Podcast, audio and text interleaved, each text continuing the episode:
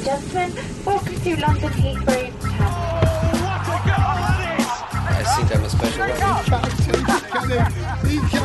Correspondentes Premier. Com João Castelo Branco e Ulisses Neto. That would be very nice.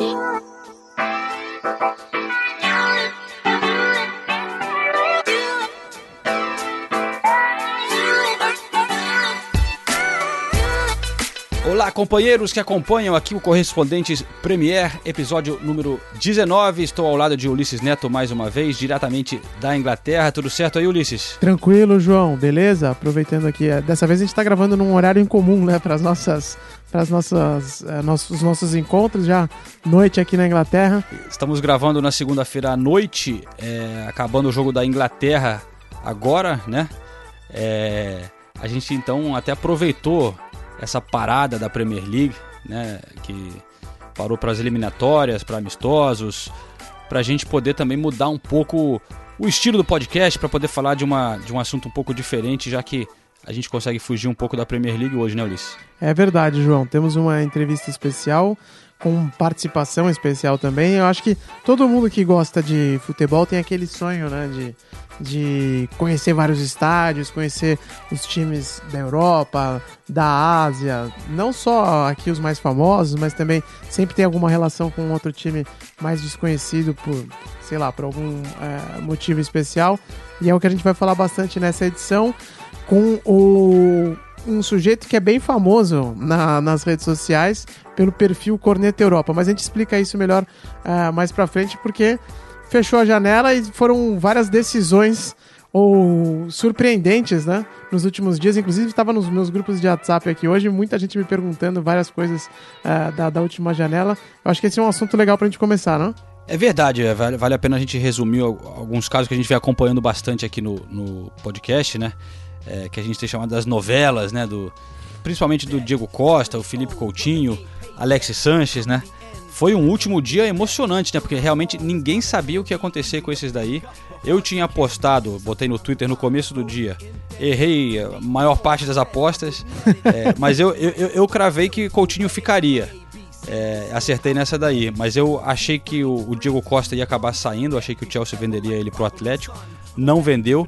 É, por enquanto continua oficialmente no Chelsea, apesar de né, fisicamente estar lá em, em Lagarto ainda. Ele tá em Lagarto é... ainda? Tá no Sergipe ainda? Cara, tá que eu saiba, que eu saiba, ele ainda está em Lagarto, é, sem, sem planos de voltar para Londres.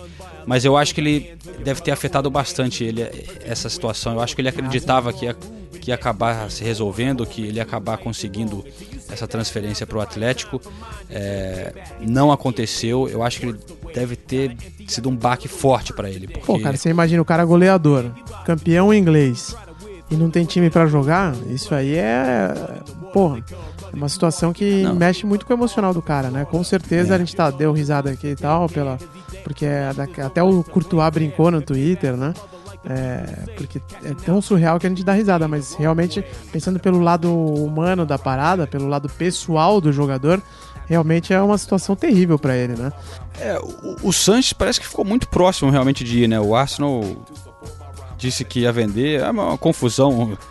É, o Arsenal tá uma confusão louca, porque aí, aí, no fim das contas, os torcedores do Arsenal que é, queriam que ficasse o Sanches algum, algum tempo atrás, com o desenrolar de tudo isso, a atitude dele recente lá no Liverpool, ele, ele dizendo tanto que queria sair, no fim ficou uma sensação meio estranha, assim, porque não estão mais tão contentes que ele ficou agora o torcedor do Então o Arsenal ficou numa situação que não tinha como ganhar. Se vendesse ia ser criticado, ou se ele ficasse também está é. sendo criticado, com uma situação complicada.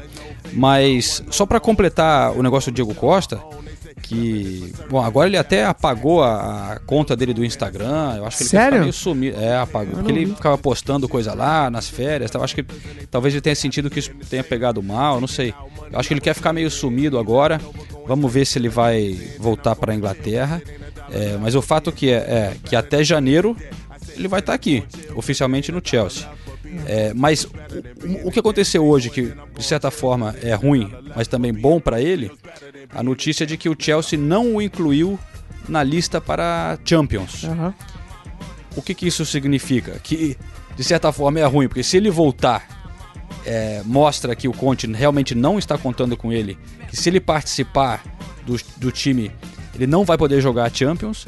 Só que isso também mostra que talvez o Chelsea esteja deixando aberto para vender sair. ele em janeiro. Aham. Porque se você registra o cara na Champions, depois o cara não pode jogar de novo por outro clube, é, né? Mesmo se for vendido em janeiro. Então, fica aí aberto a possibilidade de dele ser negociado por um clube de- que joga Champions em janeiro. E é o oposto com o Coutinho, né? Porque o Coutinho foi inscrito na Champions, então já vai pra sair.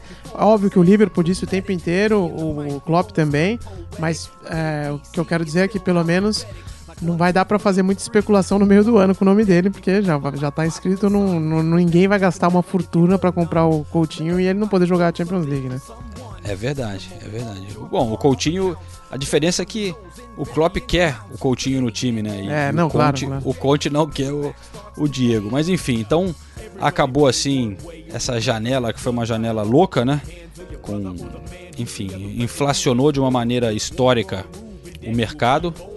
É, mas aí e tudo no meio da- da- dessas, desses jogos de seleções, né? O Felipe Coutinho tava lá com o Brasil, entrou, fez gol, As costas dele ficaram boas rapidinho, né? Pô. Coitado do cara, meu. Acabou sujando um pouco pra ele. Todo mundo criticou muito ele por causa disso, né? É, mas sabe que um amigo meu que é ouvinte assíduo do, do Correspondentes, o Andrezão, o André Pontes, e, e ele até me mandou uma mensagem hoje perguntando isso. E aí, eu, pô, eu ouvi vocês falando lá da torcida do Liverpool, que ele tava queimado, que- como é que você acha que vai ser? É, vai, é, tá queimado mesmo ou é só até fazer o primeiro gol, até marcar o primeiro gol? Acho que vai ser até para ma- marcar o primeiro gol, né? Porque se teve uma coisa positiva pro lado dele nessa confusão toda, é que diferente do Diego Costa, ele não teve nenhuma exposição nas redes sociais, né?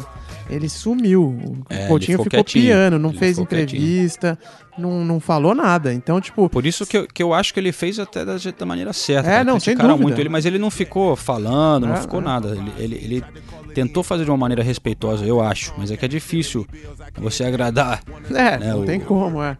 Mas a pior notícia que teve em relação a ele foi o negócio do transfer request. Mas até isso, os ingleses, eles não são tão passionais como no Brasil, né? No Brasil, a galera xinga de mercenário e tal, e dá pedrada no carro, e o cara tá na rua, ele ouve palavrão, não sei o quê. Aqui o pessoal é mais racional, né? Até teve gente, você, eu lembro que você perguntou lá, e os caras falaram, ah, se ele quer sair, deixa o menino resolver, é, realizar o sonho dele e tal.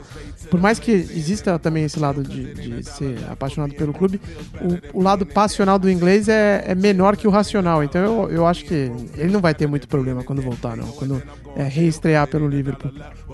É verdade, é verdade. Olha só, acabou então o jogo da Inglaterra, 2 a 1 contra a, a Eslováquia. A Inglaterra dá um, um passo grande para chegar na Copa do Mundo. Parece que não jogou tão bem no primeiro tempo, mas conseguiu virar a partida. O Rashford, cara, é, é- é um moleque que mostra que, que vai longe, cara. É. Esse cara aí realmente fez um golaço de novo hoje. É, esse cara impressiona e, e é uma grande esperança para a Inglaterra. Mas não sei se você viu o jogo anterior contra a Malta, que a Inglaterra, a própria torcida da Inglaterra ficou vaiando e tal. Acabou ganhando de 4 a 0 né? Mas jogou mal, parece, o primeiro tempo também. E a torcida da Ingla- da Inglaterra cantava assim, sobre eles mesmos. We fucking shit, we fucking shit, we fucking shit, we fucking shit, we... f-" Sendo que nós somos uns bostas, uma, né? uma merda, né? É. Sinceramente falando, né? A Inglaterra vai aonde? Ainda mais. Quando eles. se- Desculpa, cara, eu posso estar aqui falando uma abobrinha gigantesca, mas quando eles esco- eh, escolheram o Southgate para ser treinador, pra mim foi, ah, beleza, vamos continuar sendo um time de quartas de final no máximo, né, cara? Porque não tem hora que se chegar nas, nas, nas quartas de final da Copa do Mundo, como diz meu amigo Nilson César, que lamba as unhas, né? Porque é, é muita coisa pra Inglaterra. O time é meia boca, o treinador é meia boca, sei lá. É engraçado que eu acompanhei é, no ano passado. Foi no ano passado a Euro, não? Foi, né? Teve Euro ano passado, né? 2016. Então eu acompanhei Foi. em 15, 16 as eliminatórias pra Euro. E não sei se você lembra, João, mas a Inglaterra ganhou todos os jogos do grupo, né? Fez, tipo, É. sei lá, 30 pontos. É, foi, foi surreal, assim. Só que o grupo, aí você ia ver quem era o grupo, né? Era San Marino, era Lituânia, então... E aí o, o- Como era o nome do tiozinho lá? O tiozinho clássico, esqueci o nome dele. O que? O, o técnico? É, o, tec- o Roy Hodgson. Roy Hodgson. É, aí o Roy Hodgson é o amigo do Roberto Carlos. Aí o, o Roy Hodgson chegou pra. Chegou pra. Chegou, eu fiz uma entrevista coletiva que o Roy Hodgson falou: não, é, acho que nós somos favoritos pra ganhar euro e tudo mais. É, essa equipe aí, né, não dá pra dizer que não, não tem chance. Veja o que a gente fez na- nas eliminatórias. Chegou lá na Euro, foi mais uma campanha ridícula, né? Então, eu não Eliminado quero falar mal do seu Islândia, time né? aí, João, da sua segunda seleção, mas. Segunda ou primeira, não sei. Que isso, que isso. Não, não, não. Com seleção não tem essa não, cara. Nunca torci pela Inglaterra. É, mas os caras são muito meia boca, né, cara? Não tem jeito. Bom, mas estão classificados, né? Isso que eu- praticamente classificados, né? Já com 20 pontos aí agora com essa vitória. Nesse grupinho deles aí. O bom vai ser a Holanda, né? A Holanda que tá praticamente fora também, né? Tá em terceiro lugar no grupo, né? Grupo É. da França. Os caras têm que secar a Suécia aí pra conseguir chegar na. Chegar na, na, na repescagem. Eu acho ruim, eu gosto. Pra mim, Copa do Mundo tinha que ser só time grande mesmo, viu? Eu não gosto da babaiada na Copa do Mundo, não, cara. É, é, é, realmente sem Holanda seria, seria uma pena, mas o- voltando a falar dos ingleses, né, que estão acostumados a algumas situações complicadas em, em- em- torneios grandes, né, a gente recebeu uma pergunta por áudio, né, na semana passada, na verdade, relacionada a esse assunto. Então vamos aproveitar para tocar aqui, né, a participação do nosso Adriano Rocha, que mandou essa pergunta, e a gente responde ele é, como prometido na semana passada. Olá, João. Olá, Ulisses, fã do futebol inglês e ouvinte do Correspondentes Premier. Eu queria fazer uma pergunta envolvendo a história recente da, da Inglaterra, mais precisamente os vexames é, barra decepções da, da seleção inglesa. Especial para você, João, que vive há tantos anos aí em solo inglês.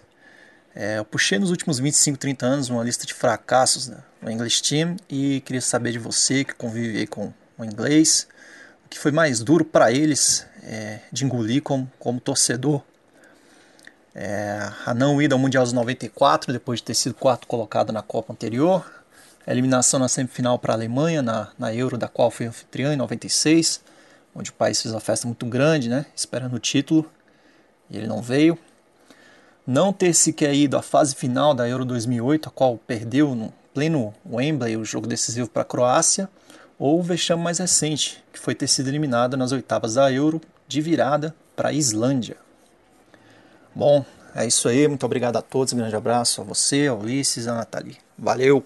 Bom, Adriano, obrigado pela, por enviar a pergunta. É realmente várias decepções. E tiveram outras, né? Além dessas que você citou.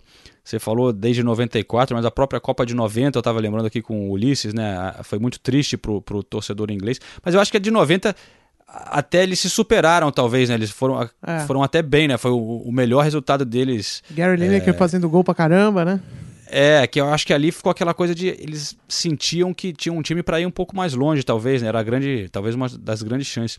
Mas desses que você citou aí, Adriano, eu sinto que o maior baque para eles talvez tenha sido é, a Euro de 96, cara, porque é, eu lembro, foi aqui na Inglaterra, né, como você disse, então se criou um, um- um clima muito, né, de, de aquela coisa, seleção em casa, teve aquela música famosa que eles tocam até hoje, aquela Football's Coming Home, né, que, que foi nessa época, It's Coming Home, It's Coming...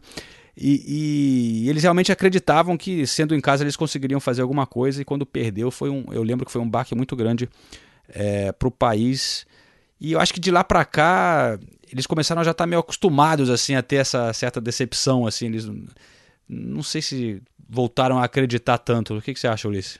É diferente um pouco, né? Porque no Brasil a gente sempre acha que, que vai dar, né? A gente sempre acha, mesmo quando o time tá muito ruim, ou quando tá com cheio de problema, ou quando o time tá muito bem, a gente sempre no Brasil. Não, eu não me lembro de nenhuma Copa que a gente falou, ah, não, essa daí o Brasil não vai passar das quartas, né? E aqui eu acho que é o oposto, assim, né? Assim, os caras nunca acham nada, assim, sempre acham que. que ah, essa Copa não vai dar, né? Eu- eu- a única vez que eu vi realmente muito otimista.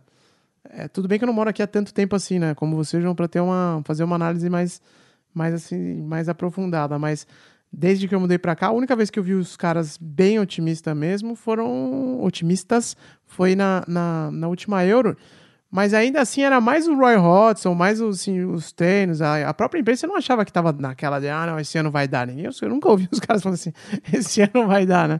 E eu nunca ganhou, né? Era uma coisa que, que, que é um, um torneio que eles sempre falam aqui também, que gostariam de, de ganhar. Então, eu não sei, acho que a seleção inglesa meio que tá ligada que foi só 66 mesmo, porque era em casa. Não, Não mas, ah, mas eu acho que disso. quando aquela geração do Lampard, e Gerrard e tal, e Beckham, não sei o que, os caras iam pra Copa assim com, com um certo. Sei lá, eles. Que a Premier League começou a crescer e tal, eles começaram a, se- a, a, aquela época que o futebol inglês até ia bem na Champions e tal. Uhum. Eu acho que eles sentiam um, um certo otimismo, assim, de que de repente, porra, de repente agora vai, sei lá.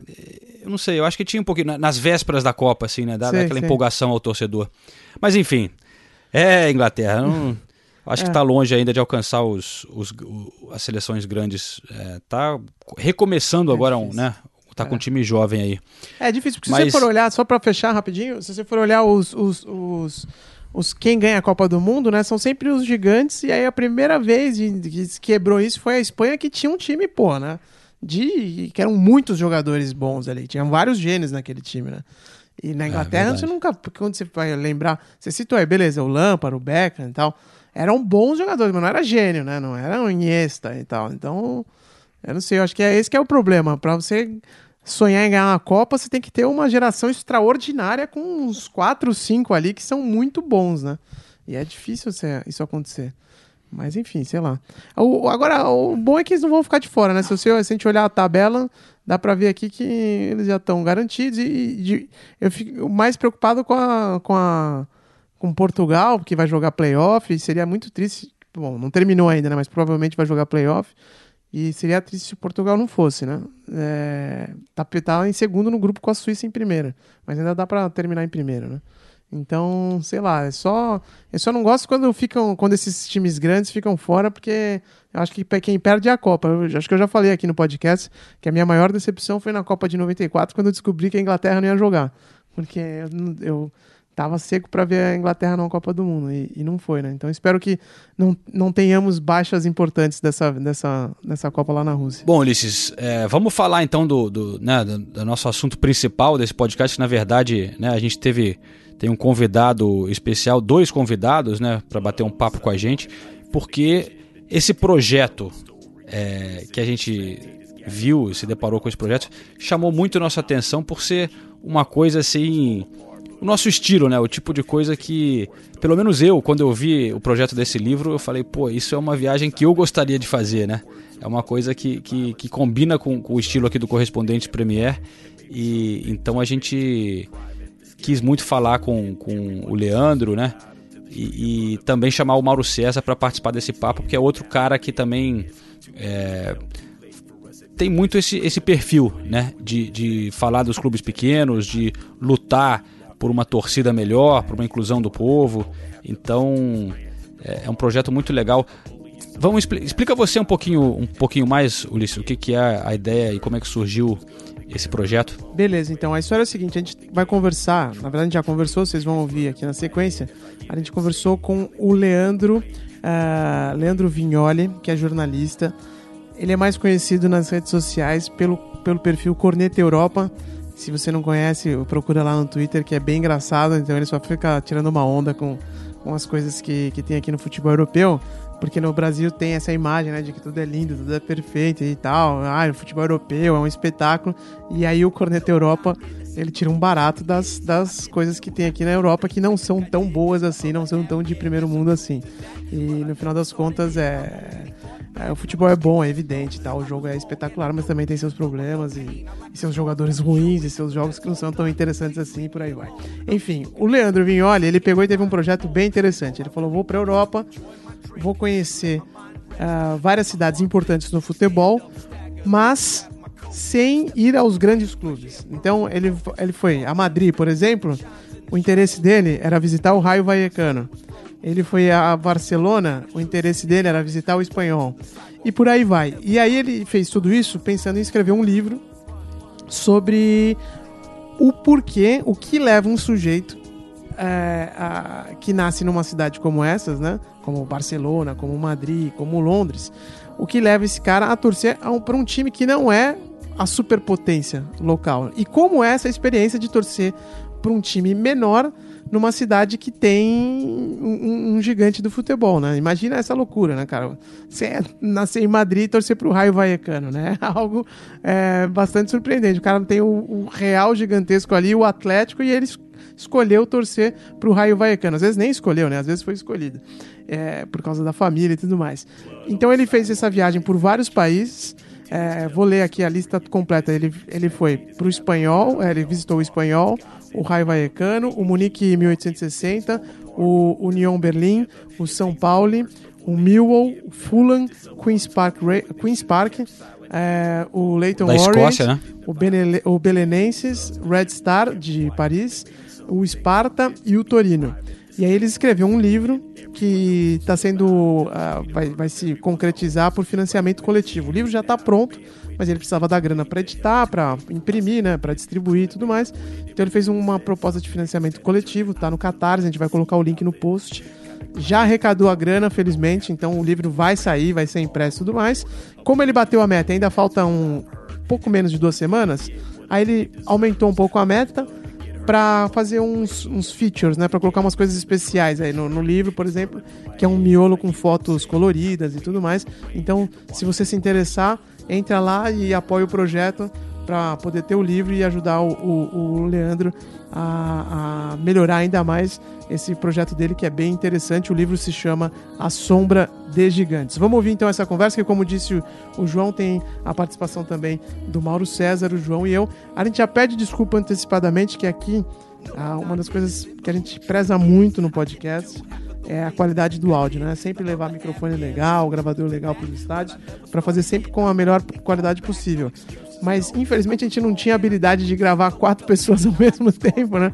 Então a qualidade não ficou campeã dessa vez, mas ainda assim vale a pena pelo conteúdo porque a conversa está muito boa, não é isso, João? O, o Mauro César estava na redação da ESPN, né? Sem poder fugir muito é, desse ambiente, então no microfone dele ali, o fone que ele tinha, vazava muito barulho ali da redação é, na gravação. Aí que tava, aí que foi o nosso nosso grande problema. A gente, como o Ulisses disse, pede desculpas a isso, mas a gente achou que valia muito a pena ter a presença do Mauro César Pereira, né, que todo mundo conhece. É uma grande figura, um cara importante é, quando se trata desse tipo de assunto. É isso aí. Então vamos ouvir a conversa com o Mauro, com o Leandro, com o João e comigo.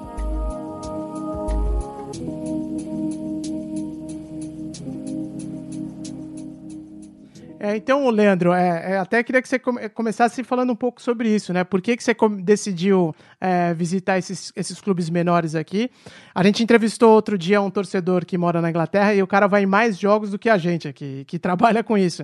E ele e a tática dele era essa, sempre em jogos de divisões menores. Ele raramente ia ah, em, jogo de Premier League e quando ia em jogo de Premier League era de times é, dos times menores, né? Não ia no Arsenal ou no Chelsea, por exemplo, porque é mais difícil de conseguir ingresso. O que, que te motivou a levar é, a, a, procurar esses times uh, menos uh, badalados? E se você já queria saber também se você já, já foi nos jogos dos grandes, né? Por isso você acabou indo para esse roteiro B. Uh, sim, eu já tinha visitado alguns dos estádios grandes aí na em Londres, já tinha visitado o Arsenal, por exemplo, alguns anos atrás. Mas na real mesmo a minha curiosidade era meio que verdadeiramente entender esse outro lado do futebol europeu, porque tudo que a gente ouve no futebol europeu, por causa das transmissões cada vez mais na televisão, por causa das redes sociais, está cada vez mais em alta o futebol europeu no Brasil, inclusive muita gente começa a torcer para os times europeus, Barcelona e Real Madrid principalmente. Eu queria entender esse outro lado do futebol mais como é jogado, como é das pessoas normais, digamos assim. Uma coisa que o Mauro falou ali é que era o meu interesse, por exemplo, se um torcedor do Arsenal, um torcedor do Chelsea, do City, do Barcelona, do Real Madrid deixa de ir no jogo, esse ingresso dele provavelmente vai ser vendido para uma outra pessoa, para um turista ou para outra pessoa da cidade mesmo. Mas se alguém deixa de ir no jogo do Millwall, por exemplo, aquilo lá vira uma, vira uma cadeira vazia no estádio. É. Então, a ideia é muito provavelmente eles precisem mais de mim do que um time, do que um time grande da Inglaterra, um time grande da Espanha, da Itália. Tipo, eles necessitam de cada níquel, digamos assim, cada torcedor a mais. Era essa, esse era o meu interesse maior, assim, sacar, tipo, futebol um pouco mais de verdade, assim, tipo, menos grana, mais paixão, uh, menos interesse em conquistas e mais interesse em vitórias mais frugais do dia a dia mesmo, para um torcedor desses clubes pequenos ganhar um jogo, dois jogos, é algo já fantástico, coisa que um, coisa que um torcedor grande já não, já não é bem assim. Inclusive, eles, eles tiram.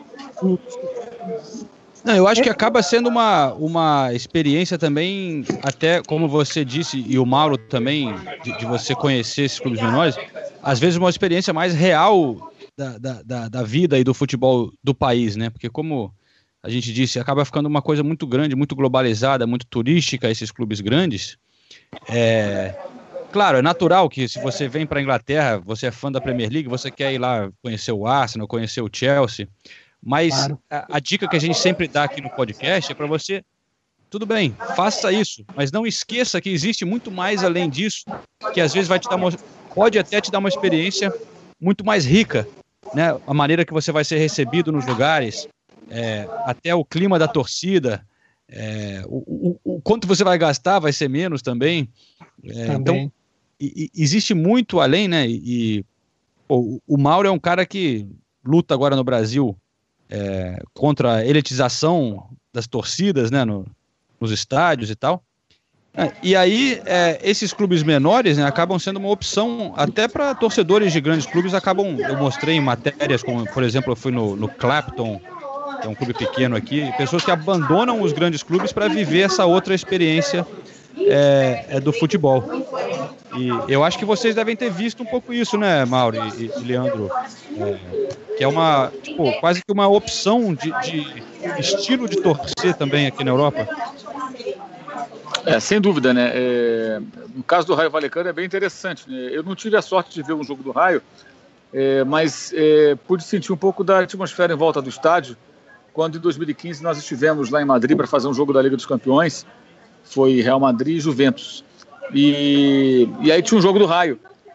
E aí nós, eu pensei em ir para o jogo, mas a gente tinha que gravar aqueles boletins, aquela coisa toda, e o, o horário inviabilizou. Mas aí, para não ficar naquela, né, de ficar gravando na rua, sem, com, com Bernabéu ao fundo, aquela coisa fria, aí eu sugeri ao pessoal, vamos até o estádio do Raio Valecano, que lá vai ter uma galera chegando para o jogo e tal, e ficou muito legal. Que a gente pôde mostrar um pouco do, do, da atmosfera em volta do estádio, o pessoal chegando, os bares cheios, uma galera bem jovem, inclusive, uma torcida super engajada, e, e coisas curiosas, como, por exemplo, o cachecol é, sendo vendido, é, é, digamos assim, com dizeres de ódio ao Real Madrid, coisas do gênero, é, é, e até ao Atlético, mais menos, mais o Real Madrid, que, que mostram o comportamento de uma torcida pouco conhecida, né? Numa cidade onde tem um, um time que é um dos dois gigantes espanhóis, um outro que tem muita, muita mídia, muita evidência por, por conseguir bons resultados em competições é, importantes e a gente conhece. E, e, de fato ali uma outra atmosfera, outro ambiente. O jogo até, inclusive, era um jogo com o Getafe, quer dizer, era um jogo até local, né? E era uma segunda-feira, se não falha a memória, e estava um movimento bem legal, quer dizer, você percebe ali que é uma outra experiência. E os ingressos muito mais baratos, era coisa de 20, 25 euros o ingresso para aquele jogo. Uma grana dessa você dificilmente consegue assistir partidas de times maiores, né? E, então, assim, muita gente acaba não indo a um jogo desse por falta realmente de, de conhecimento, de entendimento. Eu fui também no Millwall e ali é uma, é uma experiência bem interessante até para quem é, é, busca entender um pouco mais né, de, de, do comportamento do torcedor e é meio volta ao tempo, que ainda tem alguns resquícios ali de, dos tempos de hooliganismo, alguns torcedores das antigas que ainda frequentam ali o estádio. É um estádio que tem uma coisa que até me chamou muita atenção, até publiquei no blog na época. Eles colocam uma espécie de. Como se fossem vergalhões, né, barras de, de, de aço, né, fios de aço, entre a primeira fileira de cadeiras e o muro que separa do campo ali atrás do gol, porque é onde fica aquela galera mais é, é, tensa, digamos assim, nitidamente para dificultar qualquer tipo de invasão de campo, né, para o cara não assistir o jogo dali e se jogar para dentro do campo. É, cheguei a ver uma briga na estação de trem, teve uma treta lá, os caras, chegou a polícia. Quer dizer, é uma outra atmosfera. E ali é o que é um clube de uma comunidade, de uma região pobre de Londres, né? Uma região nada turística, onde, evidentemente, quem vai fazer turismo numa grande cidade né, é, é, como Londres não vai para lá. É, o ambiente é até um pouco sinistro, que tem aquela, aquela ponte do trem, você passa embaixo dela, né? Para chegar no, no estádio. No, é um, é um beco ali bem estranho para chegar realmente, né? Dá uma... É, exato. Mas ali é, uma, mas é uma, uma, outra região. Até quando eu saí, eu não voltei de trem. Eu fui andando até uma avenida, dali eu peguei um ônibus e um metrô. E foi até interessante para entender um pouco mais a região. Era noite já, e é uma região, realmente, uma região periferia. É uma região de periferia, com muitos conjuntos habitacionais. É, a história do clube está ligada a isso. O pessoal é, menos favorecido, digamos assim, economicamente, que se agarra muito à comunidade e o clube representa muito dela, né? Inclusive queriam tirar recentemente o estádio do Millwall e a comunidade se, se uniu em torno disso, né? Então a identidade daquelas pessoas está tudo muito ligado ao clube, né? É, não tem nada de modismo ali é, é, e não importa se o time está na terceira divisão, na segunda, é, seguir aquele time é uma é um ritual, é como ir à igreja. E, e no Brasil, Desculpa, é, sem dúvida o, o, o Millwall é, é, muito mais conhecido pela torcida é, né, e, e, a fama de hooligans do que pelo futebol, né? Eu queria saber do, do, Leandro, se, como é que foi a sua experiência lá, Leandro? Você sentiu um é, pouco esse clima assim ou você acha que não é tanto como, como você imaginava?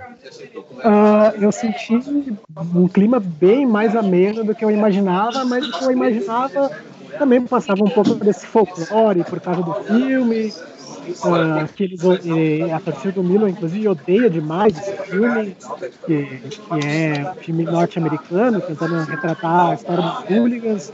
Eu conhecia também muitos vídeos factuais das guerras culturais que tiveram nos anos 80 e tal. Então, o que eu senti de diferente na torcida do Milan Hoje em dia, claro, o hooliganismo meio que não está mais presente, mas eu, eu achei muito interessante que eles são uma torcida muito insatisfeita, assim, uma torcida que xinga muito, uma torcida que xinga os próprios jogadores por preciso, e eu achei isso até interessante, né? Eu sou um pouco adepto da, da, da corneta livre do torcedor, assim, eu, eu sou um pouco contra o lance de apoio incondicional. Apoio incondicional não faz com que o jogador de fato se doe ao máximo. Eu acho que a torcida do Maracanã é bem interessante.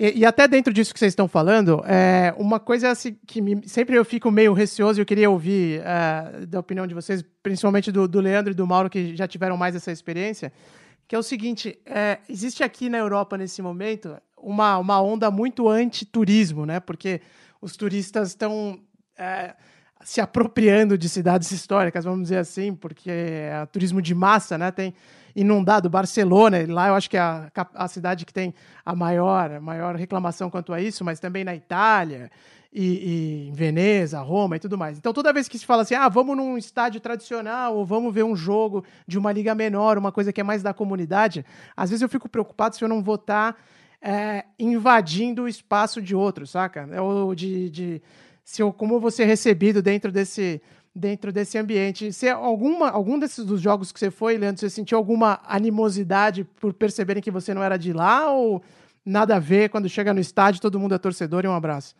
Uh, não, na verdade, bem pelo contrário, que eu acho que vai um pouco de encontro do que eu estava falando antes, porque eu acho que na nos times grandes, acho que não, não faz muita diferença você ir ou você não ir. Você é só mais um, e no meu caso, só mais um turista. Mas no caso desses clubes pequenos, né, o Leighton Orient, o Fulham e o Millwall, para eles é muito interessante porque você é uma pessoa mais pagando ingresso, é uma pessoa contribuindo com o clube de certa maneira. Então eles veem você como uma pessoa que está deixando uh, de ir no Chelsea e no Arsenal e no Tottenham e no West Ham e contribuindo com a causa deles, né? No caso, o, o time que eles amam bastante. Então eu não senti muito essa rejeição, não, bem pelo contrário. Todo capítulo do livro eu, eu tenho um personagem principal que é uma, uma fonte que eu entrei em contato previamente e me levou ao jogo e eu tomei uma cerveja antes, esse tipo de coisa todos eles estavam muito contentes, na verdade, que um cara do Brasil estava indo lá fazer uma matéria e um livro, no caso, como eu expliquei para eles, uh, cobrindo o time deles, em vez de cobrindo esses times maiores de Londres, ao qual eles têm uma certa. Eles, na verdade, eles encheram o saco desses clubes grandes e do turismo desses clubes grandes. Mas eles, pelo menos foi o que eu senti, assim, não tem nada contra, não, você ir visitar o clube deles. Entendi, bacana. E, e quando eu, eu, fiquei sabendo do teu projeto, na hora que me veio na cabeça era, foi o livro do, do Simon Cooper, né, que é bem famoso aqui, acho que no mundo inteiro, Football Against the Enemy. E a diferença é que em alguns jogos que ele, ele foi no mundo inteiro, né? E em alguns jogos que ele foi, ele ia como ele estava como jornalista, assim, deixava bem claro que era como jornalista, conseguia ingresso de jornalista.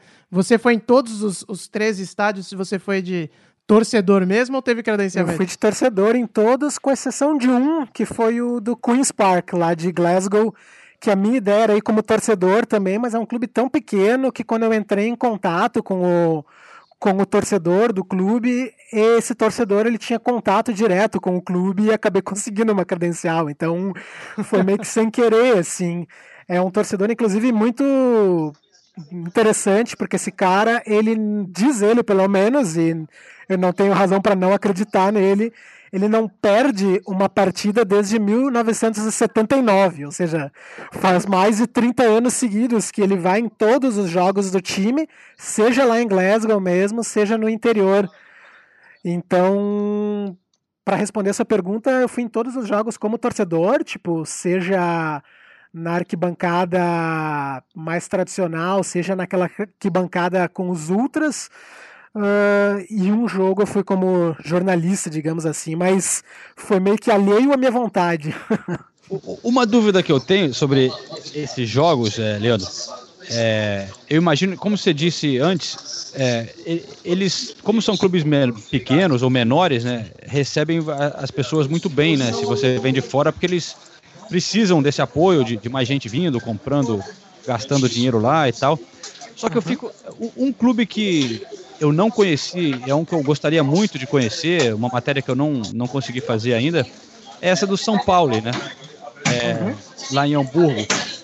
Mas eu, a minha dúvida é assim, o São Paulo já, já virou tão badalado, de certa forma, né, no Brasil e no mundo, por ser esse clube alternativo, né, com é, ideias políticas fortes, né, é, anti-homofóbia, anti, é, enfim, fascismo, ajudando os refugiados. E, mas o, o que eu queria saber se já saturou assim um pouco de turismo lá também? Eles continuam tratando bem o pessoal que vem de fora ou, ou será que já começou a ter muito turista por já virar um, um clube badalado de uma outra forma?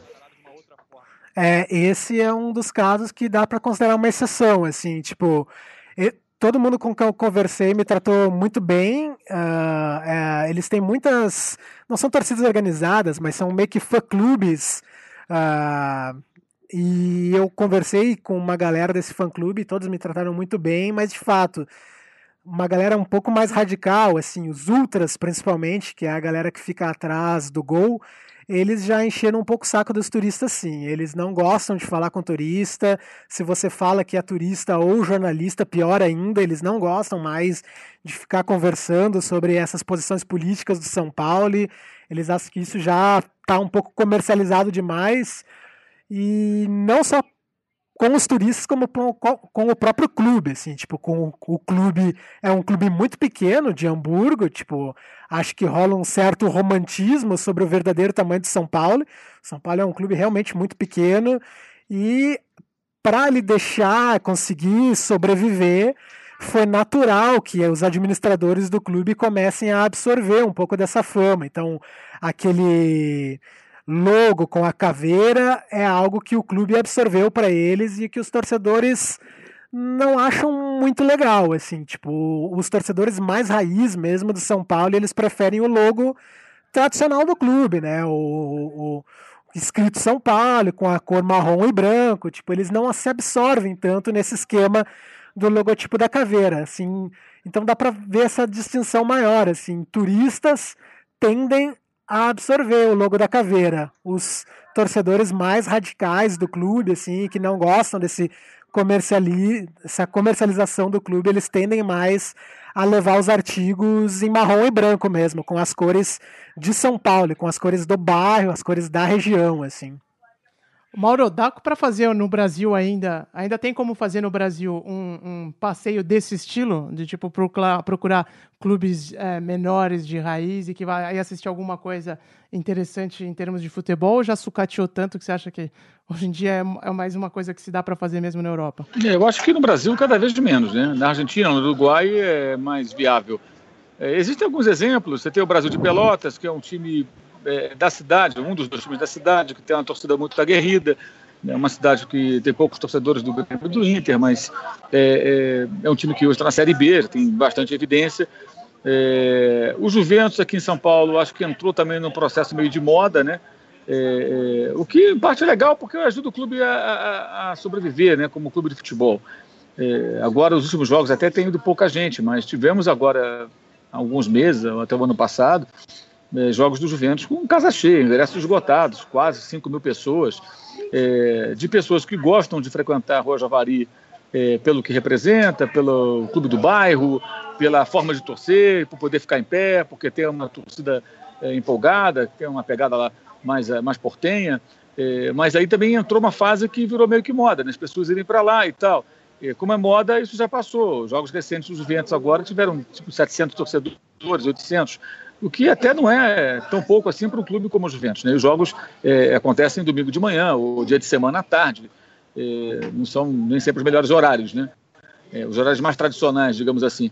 Mas acho que no Brasil cada vez menos, porque o, o brasileiro em geral ele tem uma outra forma de torcer, né? ele não torce para o time. É, o brasileiro gosta de ganhar, né? O brasileiro gosta de ganhar. É, ele quer torcer para o time que tem potencial para vencer. E não por acaso, qualquer time brasileiro, quando entra na fase ruim, o torcedor ele abandona. A média de público cai. Isso vale para todos, sem exceção, dos maiores aos menores. E ter esse tipo de fidelidade, essa relação com, com um clube pequeno, acompanhar dessa forma, isso não está muito na nossa cultura, infelizmente. Acho que essa é a grande é, diferença, que... né? Isso, aqui, sem dúvida aqui, alguma, João. Aqui na Europa os caras seguem mesmo, né? E às vezes uns times que nunca vão ganhar nada, né? Exato. É. Esses torcedores se alimentam de vitórias, né? Vitórias eventuais. Uma vitória sobre um grande, uma vitória sobre um rival, é, aquilo vale como um título. E aqui no Brasil, as pessoas pensam de uma outra forma. Ah, seu time é campeão do quê? E daí se meu time não é campeão de nada? É, você tem, de repente, sei lá, talvez o único time da Série A que tem esse espírito, é, talvez seja Ponte Preta, que é um time da primeira divisão, que nunca foi campeão e que tem lá sua torcida em Campinas, é, é, que é uma torcida participativa, aguerrida, que está ali junto com o clube, o estádio não costuma lotar, é verdade, até porque tem muito corintiano, palmeirense, são paulino, santista, flamenguista, enfim, vascaíno, que mora em Campinas, na região, ou seja, as pessoas não torcem para o time da cidade, isso é outra característica muito típica do Brasil. É, já na Argentina você vai encontrar vários exemplos é, é, é de times pequenos, de segunda, terceira divisões, que, que lotam estádio com frequência, estádios pequenos, médios até maiores, e os caras estão sempre ao lado. Até porque acho que a influência inglesa no futebol argentino é muito grande. Eu acho que isso também colou na forma de torcer, ou nessa relação com o time do bairro, que você acompanha com orgulho sempre. E aqui no Brasil, infelizmente, isso não faz parte da nossa cultura de torcedor.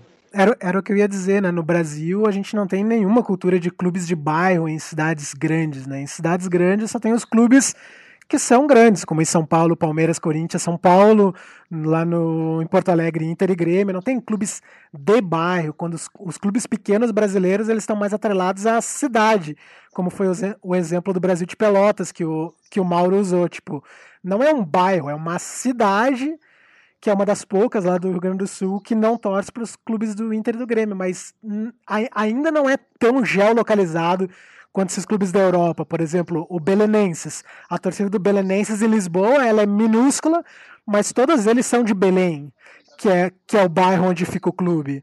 A torcida do São Paulo, ela não é tão representativa quanto a do Hamburgo, mas todo torcedor de São Paulo, 95% dele é lá do bairro de São Paulo mesmo. A torcida do Leighton Orient é, é toda do leste de Londres e assim por diante. Tipo, no Brasil, acho que a cultura de time pequeno está mais vinculada às cidades do interior do que exatamente bairros periféricos de cidades grandes da capital. E, e eu, é, olhando aqui a lista das cidades do, do, dos clubes que você visitou, você já falou aí mais ou menos né, do São Paulo, do, uh, do Milan, do Fulham, do Queen's Park. Aí eu vejo aqui o Red Star de Paris, né? Nesse momento que o PSG é vai se transformando, consolidando a posição dele de time global. É, inclusive, eu estava ouvindo um, um, camarada falar aqui hoje, é, outro dia que o PSG tem mais seguidores nas redes sociais no Brasil do que em Paris. É um negócio absurdo. Assim. E como é, como é um, um, um torcedor do, do, Red Star, o que, que ele fala sobre, sobre essa, essa máquina de dinheiro infinita que o, que o, o rival, entre aspas, dele de, de cidade tem? É é, essa é disparada a maior diferença econômica de todo o livro. Assim. Seguramente a, o orçamento do PSG hoje comparado ao orçamento do Red Star é disparado aquele com a maior diferença de todos os, os times que eu fiz. O Red Star é um desses casos que é um clube de bairro, é um clube que não é nem de Paris exatamente, é de uma cidade periférica que se chama Saint-Ouen, que é uma cidade vizinha a Saint-Denis, onde fica o famoso estádio lá mais popular. Então, a verdade mesmo é que a torcida tá pouco se lixando pro Paris Saint-Germain, assim, tipo, eles, eles nem veem como um rival ou alguma coisa desse tipo, porque a diferença é tão estratosférica que eles literalmente estão se lixando, assim, pro Paris Saint-Germain, tipo, eles torcem pro Red Star e a média de público deles nem é tão ridícula assim, é uma coisa de entre 4 e 5 mil pessoas. O, o jogo que eu assisti, eles estavam na segunda divisão, então eles acabaram caindo para a terceira, então, talvez diminua um pouco. E quando eu assisti o jogo deles, eles não podiam nem jogar no estádio, porque o estádio deles tá meio que interditado. Assim, o estádio deles cabe 10 mil pessoas, mas só 3 mil pode ser usado, porque o resto é literalmente um, estado que um estádio que parece assim abandonado, parece um estádio de filme de zumbi, assim. O banheiro fica fica para fora, assim, o banheiro não fica nem para dentro das arquibancadas, assim. Então foi mais engraçado que eles estavam jogando no, no estádio do time de rugby lá de Paris, que é o Stade Français, que é literalmente o estádio que fica do outro lado da rua do Parc des Princes. Então a diferença era mais engraçada, assim, porque estava ali assistindo um jogo de um time com um budget anual de 7 milhões e do outro lado da rua, o Paris Saint-Germain tem um budget de, sei lá, 100, 150 milhões. Tipo, a diferença se tornou ainda mais surreal, porque era só atravessar a rua, literalmente, para ver a diferença entre um clube e outro. Pegando esse gancho da diferença estratosférica que você falou e do estádio também, fiquei curioso de como é que está a situação do, do Munique, né, 1860, porque também é uma diferença gigantesca do, entre o Munique e, e, o Bayern, mas é, é, é, é isso que é louco, não, né? É uma diferença gigantesca, mas jogavam na mesma casa. Ainda está jogando lá o Munique no Allianz Arena? Não, não mais. Tipo, o jogo que eu via, o jogo que eu vi ainda foi na Allianz Arena, mas é que como eles caíram para a terceira divisão e aí por problemas buro burocráticos, o o, o cara que comprou o 1860 é um desses bilionários da Jordânia. Ele acabou ficando entrando em, em disputa com os acionistas do 1860 e não pagou a não pagou a licença para jogar a terceira divisão, então o 1860 acabou caindo para a quarta divisão. Então eles para jogar a quarta eles saíram lá do Aliança. Agora eles estão jogando no estádio que fica lá no, no, no bairro de onde é, originalmente é o clube mesmo, o que é um negócio bastante irônico, porque todo torcedor que eu conversei do 1860, todos eles, em primeiro lugar, odeiam o Bayern, mas odeiam muito mesmo, e todos eles odiavam muito jogar na Allianz Arena, porque já faz um certo tempo que a Allianz Arena eles não é, é totalmente do Bayern, eles venderam para o Bayern os 50% das ações que eles tinham direito. Então eles, eles pagavam aluguel para o Bayern. Então a torcida odiava isso e queria muito voltar para o estádio menor deles, que eu acho que cabe 12 mil pessoas, se eu não estou enganado. É uma grande ironia que eles conseguiram isso, eles devem estar muito felizes e satisfeitos de estar jogando lá no Grunwalder, mas ao mesmo tempo só conseguiram isso porque eles estão jogando a quarta divisão. Então ficou esse negócio tipo engraçado, para não dizer irônico mesmo. Tipo, eles queriam jogar lá, mas eu suponho que eles não queriam estar tá jogando lá na quarta divisão como eles estão agora. Eu vi um jogo do 1860 no, na Allianz Arena em 2012 e, de fato, é, Qual assim, era o assim, público 15, lá? 15 a 20 mil pessoas, não tinha mais do que isso. Então era bem estranho, porque os jogos do Bayern Munique, obviamente, ficam sempre lotados, né?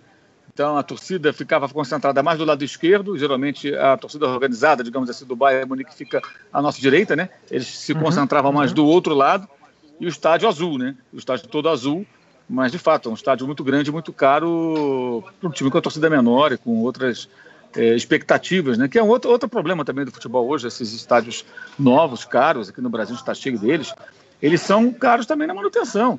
Então, isso empurra o preço, preço para as alturas, isso inviabiliza uma série de coisas. Né? E um clube como esse, tendo que jogar, como tentou jogar, tentou compartilhar o estádio com um monstro que é o Bayern Munique, é, é muito complicado, não, não dá para acompanhar. Talvez essa queda para a quarta divisão, com tudo que de ruim que possa trazer, possa recolocar o clube dentro de uma perspectiva mais realista e aproximar da sua gente.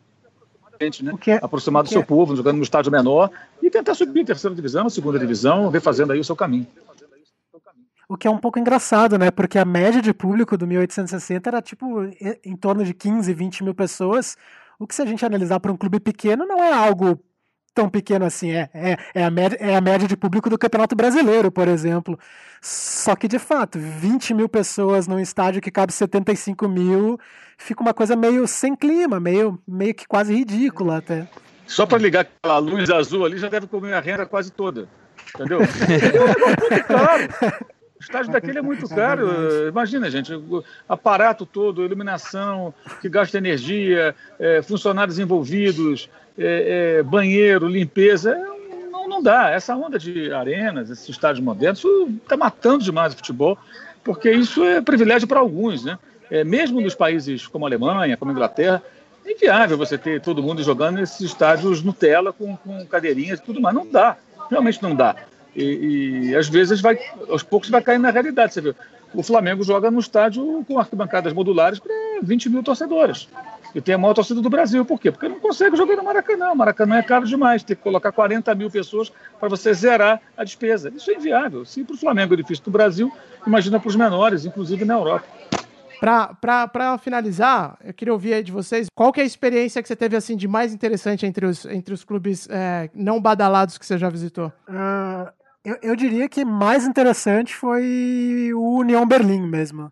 Que é inclusive o que eu estava falando com você antes, Ulisses, foi um pouco de trapaça, digamos assim, no meu livro, né? Porque o meu livro é A Sombra de Gigantes.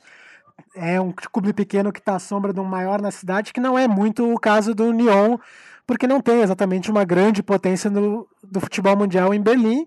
O Hertha é um clube muito maior, que joga a primeira divisão, um estádio grande, mas não é uma potência mundial.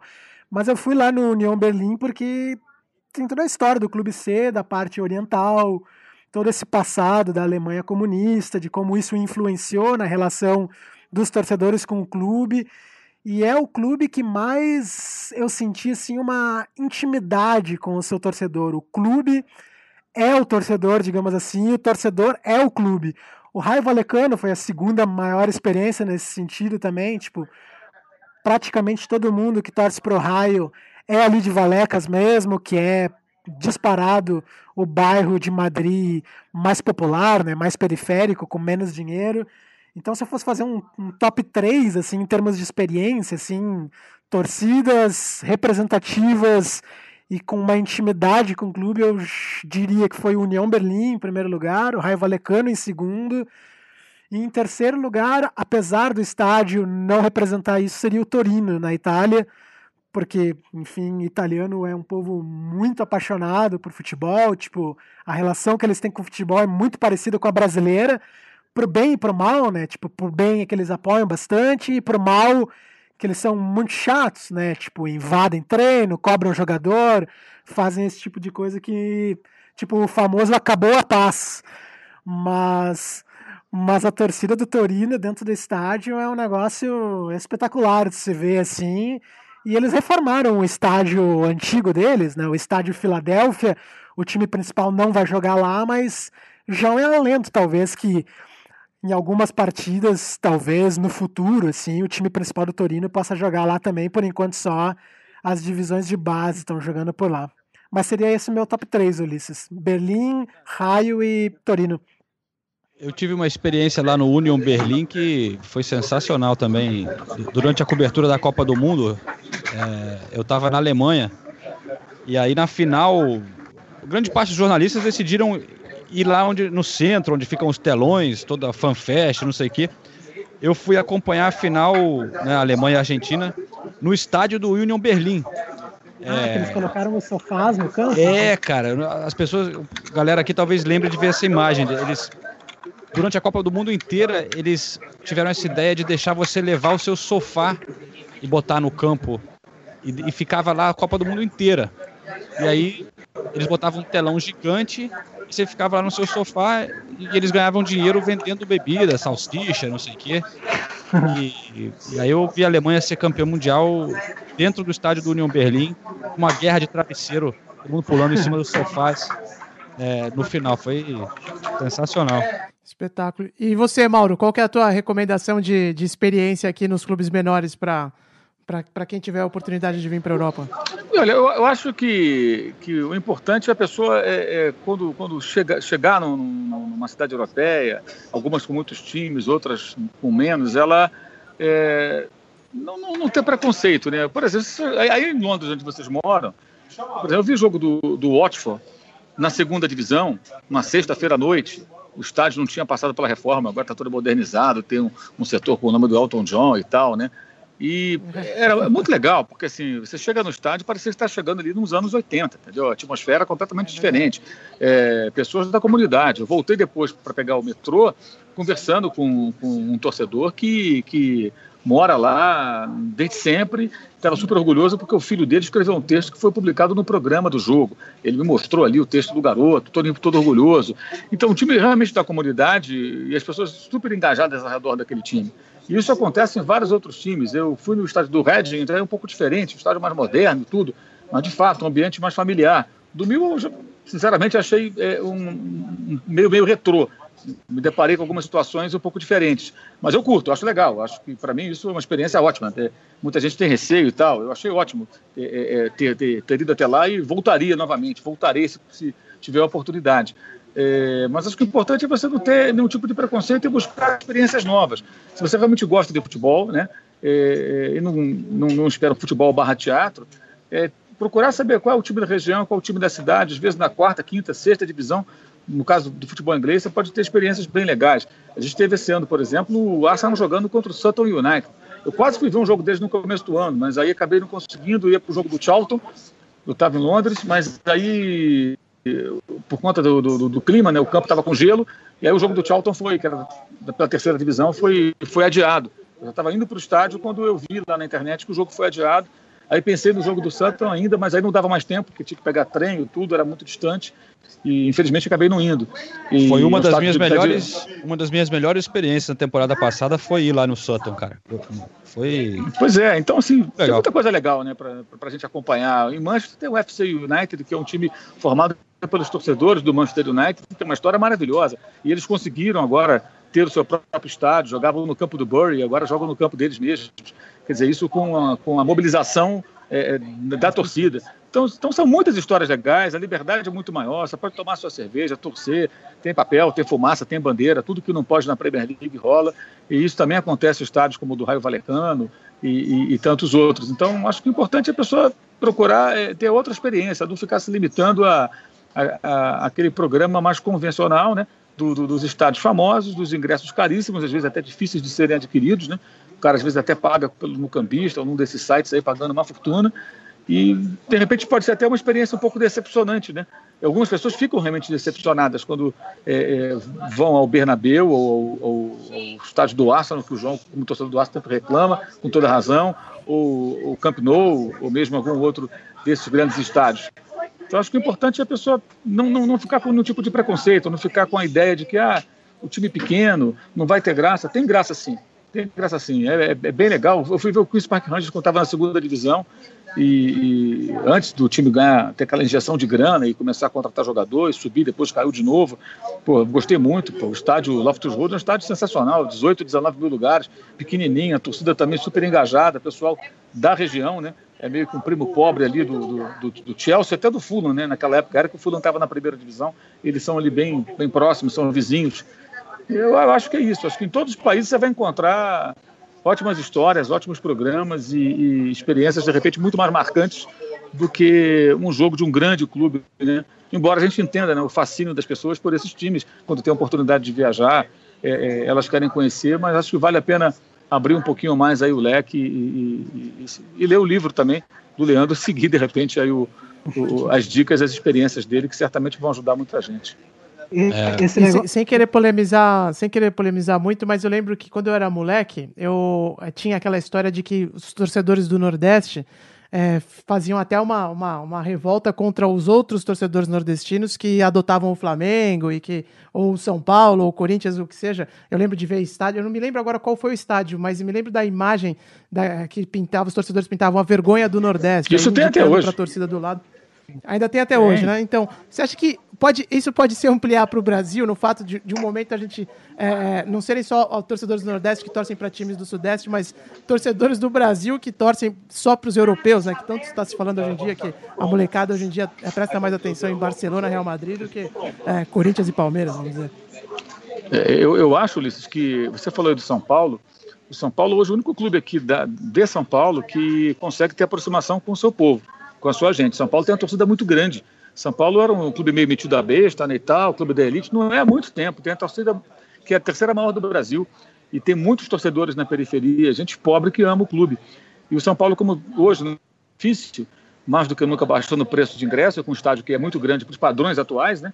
Ele tem levado 50 mil pessoas, 50 e poucas mil pessoas. Então você tem aí um outro perfil de torcedor. E esse cara está indo porque ele gosta do clube, ele quer ajudar o clube a sair do buraco. É... Hoje o São Paulo é o único time, time grande é, aqui de São Paulo, dos poucos do país, que pode, por ser dono de um estádio que é grande e é dele, com frequência praticar preços que permitem a presença do seu torcedor, é, é, é mesmo aquele menos favorecido, aquele que não tem grana. É, agora, se você pegar o Palmeiras, pegar o Corinthians, com seus estádios novos e outros exemplos, é, o Flamengo até sem estádio faz isso, que é abjeto, esses clubes estão virando as costas para o seu torcedor. E aí, a médio, médio e longo prazo, eu acho isso muito perigoso. Porque aquele cara que não consegue frequentar o estádio do seu próprio clube, porque o ingresso é tão caro, ele tem que ser sócio torcedor. E estamos falando do Brasil, nem todo mundo pode ficar pagando ali 40, 50, 100 reais por mês para sócio torcedor. Essa é a realidade. É, não estamos falando de um país com todo mundo com alto poder aquisitivo, muito pelo contrário. Então, o que acontece? As pessoas sendo distanciadas pouco a pouco dos seus times, ainda mais as novas gerações, qual a diferença que vai ter para um garoto que pode morar, de repente, na zona leste de São Paulo, que passa em frente ao estádio do Corinthians todos os dias ali, de metrô, de trem ou de ônibus, que nunca entrou ali, porque nunca vai conseguir, porque o ingresso é muito caro. Qual a diferença de torcer pelo Corinthians ali de repente, torcer por um time europeu? Ele pode começar a ter essa, esse tipo de sensação. É extremamente perigoso. É claro, o cara que mora longe, o cara que é nordestino e torce para um time do Sudeste, ele, ele já fez a escolha sabendo que a distância física vai dificultar. Mas quando você está perto fisicamente, nem assim consegue ir, eu acho que não acho que seja uma coisa para acontecer em pouco tempo, mas é, é um risco de fato de mais pessoas se sentirem cativadas pelos grandes times internacionais, até porque a distância física para o time da cidade dele, do, do, pai dele, do avô dele, de repente, ela é pequena, a distância física, mas o bolso é uma barreira intransponível. E ninguém, entre os cartolas, praticamente ninguém está pensando nisso. Né? Eles não se preocupam com isso, eles só pensam é, nas planilhas, né? São os Zé Planilha. O cara só olha para o número e não pensa que o futebol é um negócio, mas antes de ser um negócio, é uma grande paixão. Isso só existe como negócio porque ele é uma paixão. Se tentar inverter a mão, a gente nunca vai conseguir chegar a lugar nenhum com relação a isso.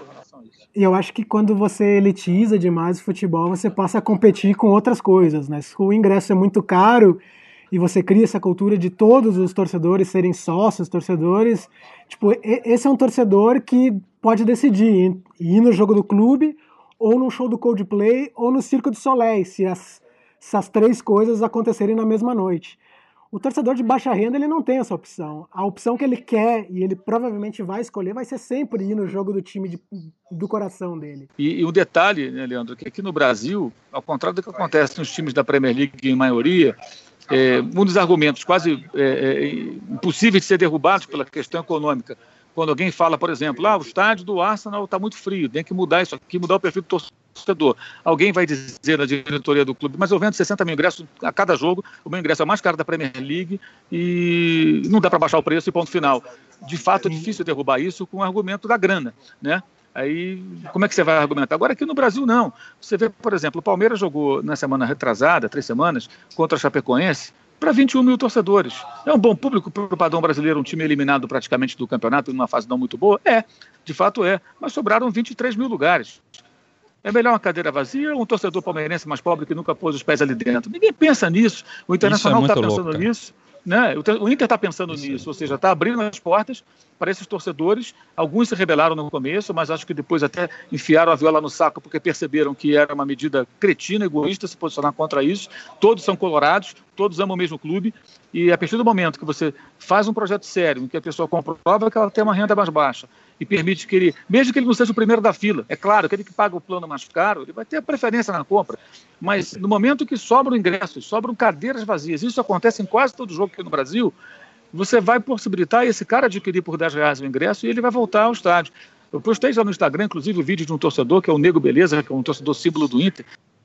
É sensacional a emoção do cara mostrando a carteirinha de sócio e dizendo, né, eu posso mostrar para eles, eu sou sócio. Ou seja, quantos anos esse cara fanático pelo Internacional, está com esse negócio entalado na garganta de não poder se associar ao clube e outros que certamente nem são tão apaixonados pelo clube, mas têm dinheiro para pagar a mensalidade. Ah, eu sou sócio, você não é sócio.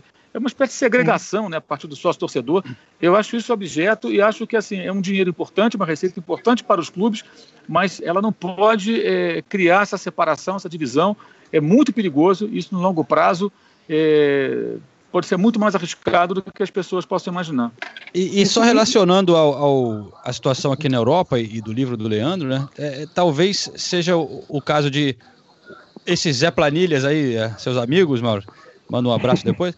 É que eles precisam não tentar copiar os clubes grandes daqui, porque não, essa não é a realidade brasileira, mas de repente se inspirar um pouco mais nesses clubes menores, como esses que o Leandro é, foi visitar, né? Que é muito mais seria uma realidade muito mais apropriada é, para o Brasil. O, o, irônico que isso pode influenciar até nas rivalidades dos, dos clubes, porque agora o West Ham, por exemplo, que se transferiu para jogar no Estádio Olímpico, que é muito maior, muito mais moderno, muito mais tudo aquilo que a gente está falando aqui.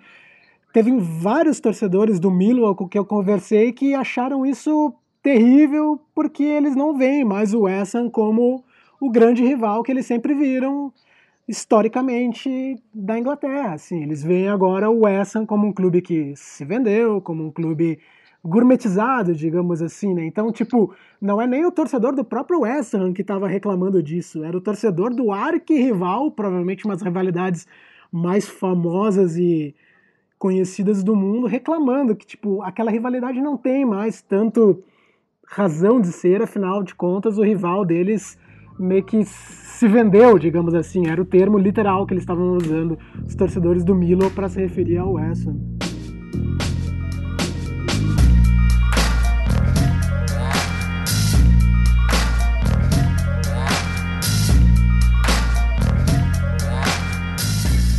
Então é isso, pessoal. Essa foi a conversa com o Leandro Vignoli. E aí a gente, para deixar um gostinho para vocês, contribuem, contribuam lá para o pro projeto dele, A Sombra de Gigantes, que o Leandro dá para ver na conversa que é um caboclo bem, bem inteligente e que com certeza vai, vai lançar um conteúdo interessante para a gente ler.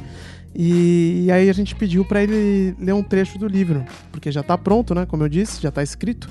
E aí ele vai ler um capítulo aqui, um trechinho do A Sombra de Gigantes para dar um gosto para vocês do que foi essa, essa viagem, esse périplo dele aqui pela Europa. Ele fala sobre uma passagem pela cidade de Madrid, que é inclusive o primeiro capítulo desse livro que vai ser lançado em breve. Então vamos ouvir o primeiro capítulo, não, o segundo capítulo é, desse livro que vai ser lançado em breve. Então vamos ouvir o Leandro agora contando um trechinho dessa passagem dele pelo estádio de Bahia.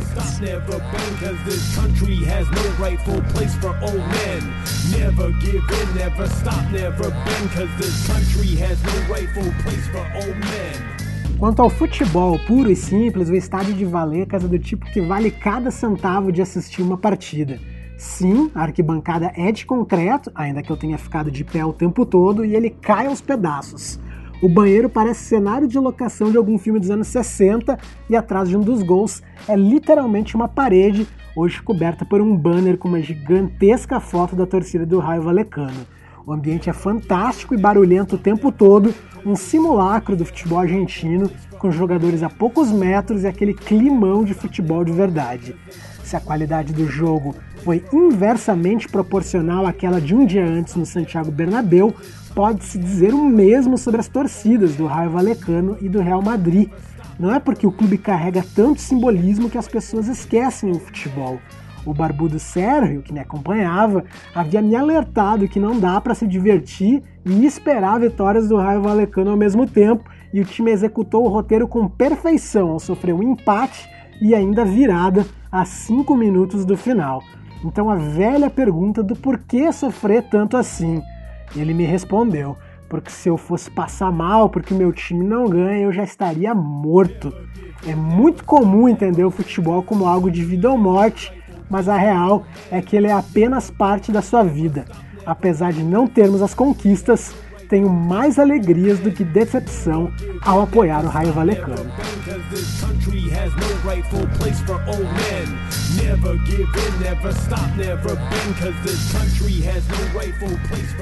Muito legal, valeu Leandro. Tô esperando ficar pronto então para ler esse livro que com certeza vai estar tá muito legal. Eu queria aqui aproveitar para mandar um abraço para algumas pessoas que têm mandado recados, como sempre, né? Dar, um, dar uma moral aqui para a galera que acompanha o Correspondentes Premier. Aqui no SoundCloud, eu tô vendo o Antônio Perotoni, mandou um recado bem legal, dizendo que ele teve recentemente lá no Chelsea, teve uma boa experiência no Matthew, Hard, Matthew Harding Stand e que todo mundo estava em pé, ele falou, torcendo que de repente a cultura está mudando. Ele falou, tomara. Mas ele manda um abraço, está curtindo muito, valeu. É, Aqui no Facebook, muita gente também entrando na nossa página. Vale lembrar que a gente tem ali o Correspondentes Premier, uma página no Facebook, né? além do nosso Twitter também.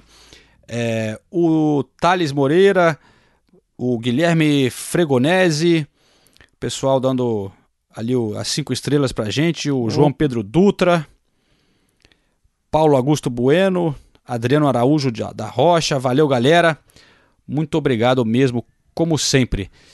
E Ulisses, tá na hora da gente chegar na, nas recomendações, eu acho, né? É isso aí, vamos lá. Vou soltar a música de fundo aqui, aí você já, já, já fala o seu livro na sequência. Na semana passada, o, o, o Senise foi e colocou aqui é, Iron Maiden e tal. Eu fiquei quietinho porque tem que ser, tem que ser elegante com o convidado, né? Mas eu não sou muito fã do Iron Maiden. E ainda teve um caboclo que mandou um Twitter no tweet, no, mandou um tweet Falando assim, ah, finalmente entrou uma música boa no programa. Eu falei, porra, É, o cara. Não, mas cada um tem seu gosto, né, cara? Eu também não sou muito de heavy metal, não.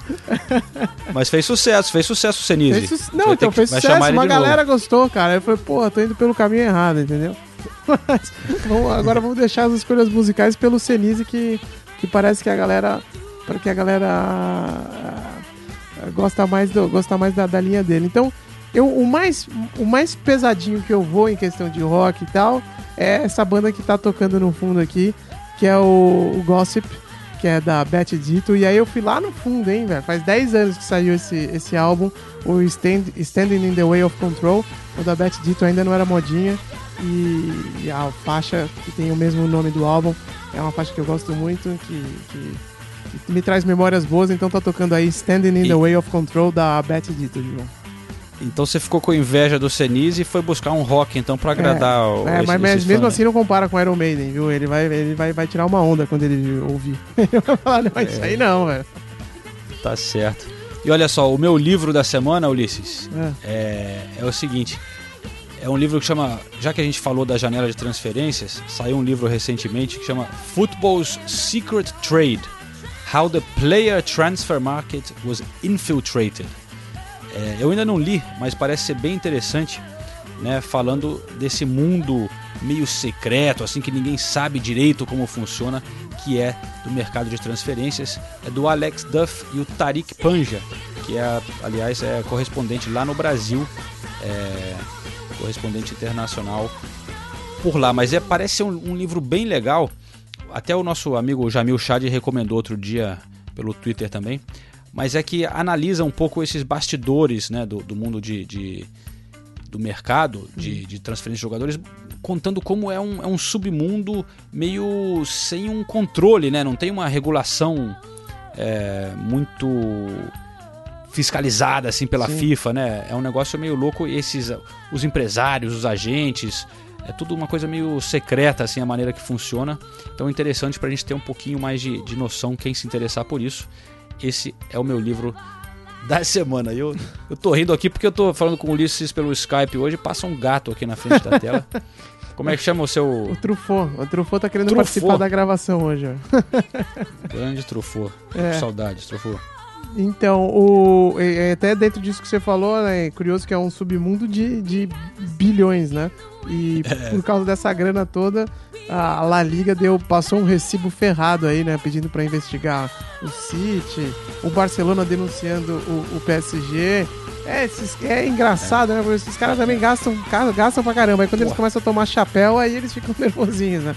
É, tá na hora do Real Madrid pagar as fortunas que pagou, tava tranquilo, né, é, né? exatamente, exatamente. Eu acho que foi você que colocou no, no Twitter lá, né?